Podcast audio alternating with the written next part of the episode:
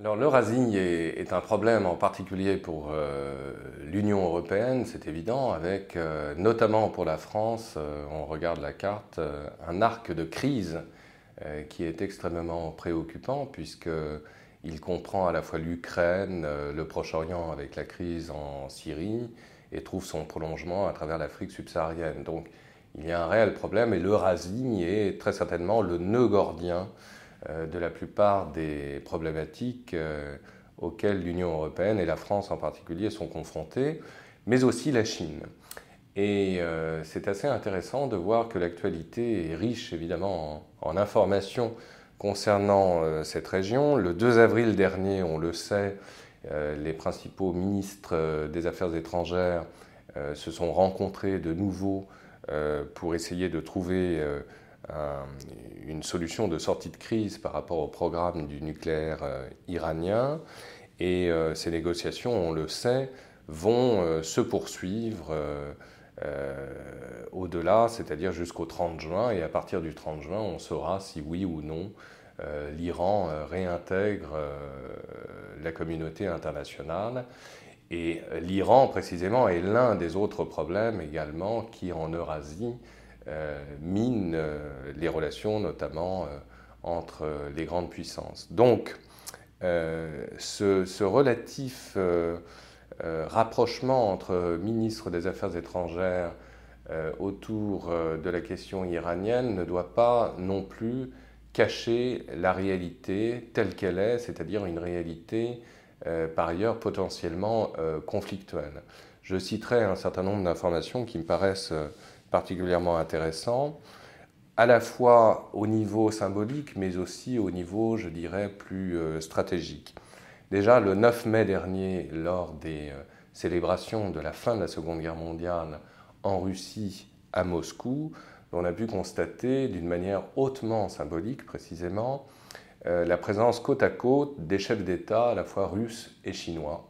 donc respectivement Vladimir Poutine et Xi Jinping. Euh, alors que la plupart des chefs d'État occidentaux, rappelons-le, euh, brillaient hélas par leur absence.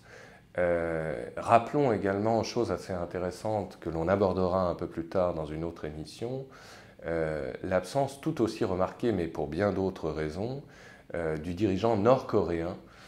Kim Jong-un, qui était pourtant hautement attendu par son hôte russe Vladimir Poutine.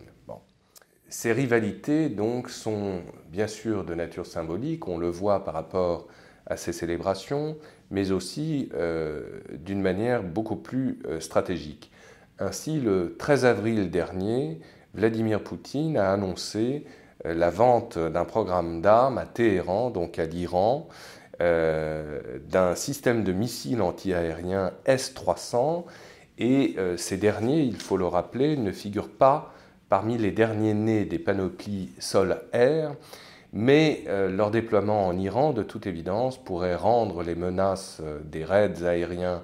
euh, tantôt américains, tantôt israéliens, beaucoup moins crédibles. Il faut rappeler ainsi que Vladimir Poutine entend par là même rappeler la présence russe, précisément dans le dénouement probable de la crise au Moyen-Orient et en Iran tout particulièrement, et il s'agit par là même de brouiller la stratégie entreprise par Barack Obama dans euh, ses velléités très claires, et de mois en mois cela paraît de plus en plus évident,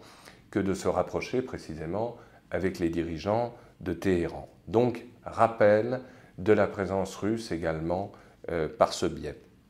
Dans le même temps, chose tout à fait intéressante, et que la presse occidentale d'une manière générale n'a pas abordée, euh, la Chine euh, se voyait euh, recevoir de la part de la Russie six unités de missiles sol-air S-400, toujours de fabrication russe, mais évidemment beaucoup plus performants, pour un montant par ailleurs de 3 milliards de dollars, et il s'agissait très certainement d'une contrepartie de l'accord gazier signé en mai 2014 entre précisément Gazprom et la Chine. Il s'agit par là même, bien sûr, de renforcer dans ce domaine stratégique et militaire la coopération et l'alliance entre la Russie et la Chine. La Chine, par ailleurs, n'est pas en reste, puisqu'au mois de mars dernier, c'est à la Chine, euh, cette fois-ci, qu'est revenue la vente auprès de la Turquie, d'un pays pourtant membre de l'OTAN, de missiles sol-air de type HQ-9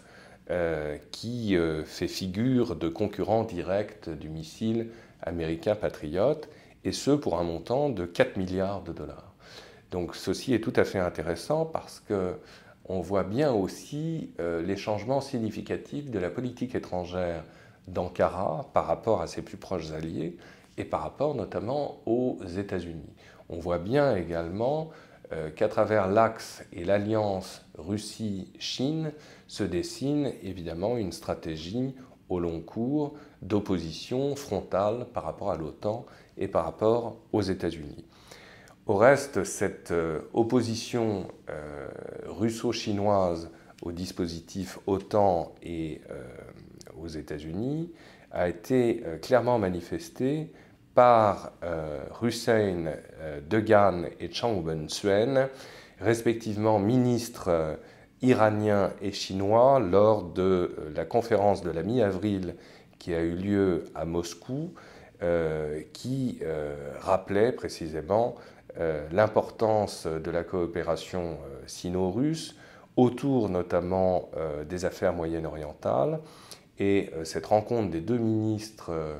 de la Défense à la fois iranien et chinois avait lieu donc dans le cadre d'une conférence sur la sécurité internationale.